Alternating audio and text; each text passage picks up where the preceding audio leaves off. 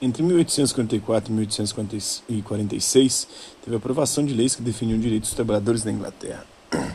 Em 1948, Marx e Engels publicaram o Manifesto Comunista. Em 1866, houve a primeira reunião da Associação Internacional dos Trabalhadores, AIT. Em 1872, teve a segunda reunião da Associação Internacional dos Trabalhadores, da AIT. Ao mesmo tempo, na França, o filósofo e conde de Saint-Simon, o Claude Henri Rovroy, defendeu é, na França ideias semelhantes às do inglês Robert Owen. Ele sabia que o desenvolvimento tecnológico era importante, mas criticava a forma como o trabalhador era explorado pela burguesia. Outro francês, o Charles Fourier, que viu de 1772 a 1837 e começou a publicar suas ideias em um jornal a partir de 1822, ele defendia uma sociedade em que o trabalho e o prazer estivessem ligados. Nessa sociedade, os trabalhadores urbanos viveriam em habitações mistas, chamadas falansterios, é, onde o amor seria livre, as crianças receberiam educação adequada e o trabalho seria realizado conforme as aptidões de cada indivíduo. Inspirado nas ideias de Fourier, o industrial Jean-Baptiste André Godin, Godin, viu de 1817 a 1888, construiu é, um palácio social em Guise, é, no norte da França, em fins da década de 1850. O palácio era composto de um pavilhão central, comportamentos, espaços comuns e serviço de limpeza coletivo, e duas alas laterais, uma para assistência médica e outra para a cooperativa que vendia produtos a preços baixos. O próprio Godin se mudou para lá e com sua esposa criou um berçário uma creche. É, tem estudantes aí no pátio interno, tem uma foto né, é, de um fotógrafo anônimo mostrando os estudantes no pátio interno do palácio. Então, socialismo de Karl Marx.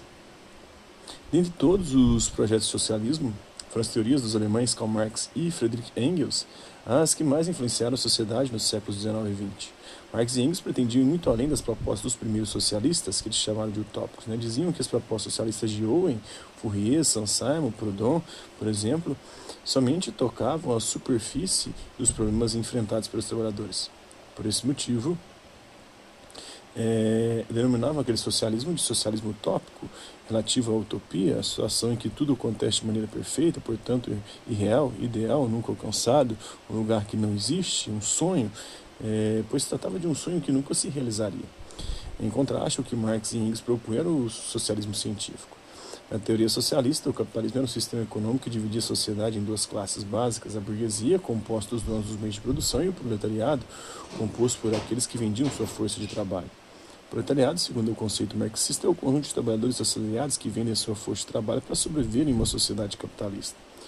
A única forma de acabar com a exploração de uma classe pela outra seria acabar com as próprias classes sociais. Assim, em uma sociedade sem classes, todos teriam o mesmo peso e o mesmo valor. Essa revolução ocorreria quando os operários, o proletariado, eh, tomassem consciência da exploração que estavam submetidos.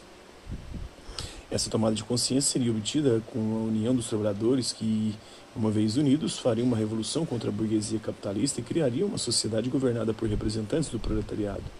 Nessa fase, chamada ditadura do proletariado, os meios de produção seriam socializados ao socialismo, na fase do socialismo, ou seja, todos seriam donos das terras, das águas, dos minérios, das máquinas, tudo que fosse produzido seria repartido, é, dividido de forma igualitária. O próximo passo seria a eliminação das classes sociais e do próprio Estado. Aí nasceria a sociedade comunista.